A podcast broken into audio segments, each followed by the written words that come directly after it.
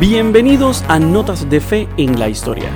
¿Sabía usted que, de acuerdo a letella.org y a otras páginas de internet, hubo un santo en el Titanic? El Titanic no solo albergaba a ricos, sino a un futuro santo.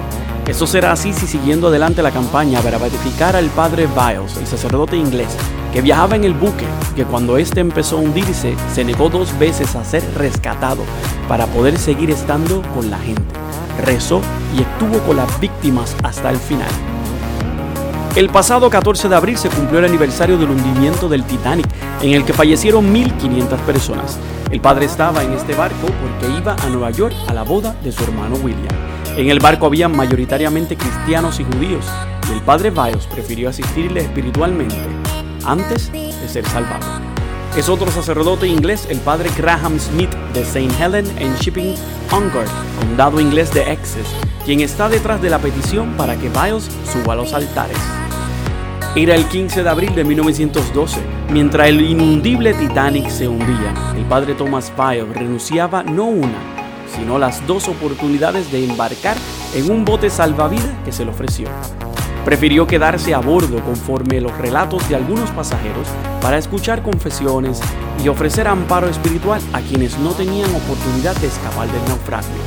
El sacerdote británico de 42 años era hijo de un pastor congregacionalista y se convirtió al catolicismo en Oxford. Había sido ordenado en Roma 10 años antes y viajaba, como decía anteriormente, para celebrar el matrimonio de su hermano en Nueva York. Una página web fatherbios.com recoge la vida del Padre Bios, así como sus escritos y los textos de su última misa. Celebrará el día del hundimiento, el segundo domingo de Pascua del año 1912. La homilía es particularmente estremecedora. Diserta sobre necesidad de un rescate espiritual mediante la oración y los sacramentos en caso de que se produzca un naufragio físico o espiritual. Al cabo de pocas horas, el Titanic se hundió. Uno de los testigos de su muerte es el de Agnes McCoy, pasajera de tercera clase y sobreviviente del naufragio. Ella declaró que el padre Biles permaneció a bordo para escuchar confesiones, rezar con los pasajeros y darle su bendición en los minutos finales. Otra pasajera de tercera clase, Helen Marie Muckler, afirma lo siguiente se echaron de nuestros asientos, vino el padre Biles ante nosotros, llegando por el pasillo con la mano levantada. Le reconocíamos porque él nos había visitado algunas veces a bordo y celebrado la misa para nosotros justamente esa mañana. Tengan calma, pedía, y después seguía en la tercera clase dando la absolución y bendición.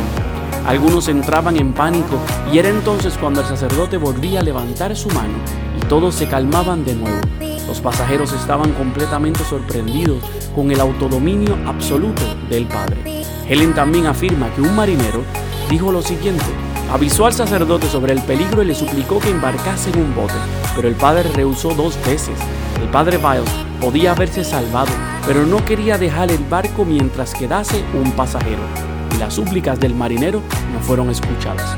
Después de que yo subí al bote salvavidas, que era el último en partir, y nos íbamos apartando del Titanic, yo aún conseguía oír con claridad la voz del sacerdote y las respuestas a sus oraciones. Así que le pedimos a Dios que siga el proceso de beatificación para que el Padre Bayo pueda subir a los altares. Si deseas conocer esta y otras historias, recuerda escuchar Notas de Fe y Vida todos los jueves por tu aplicación de podcast favorita.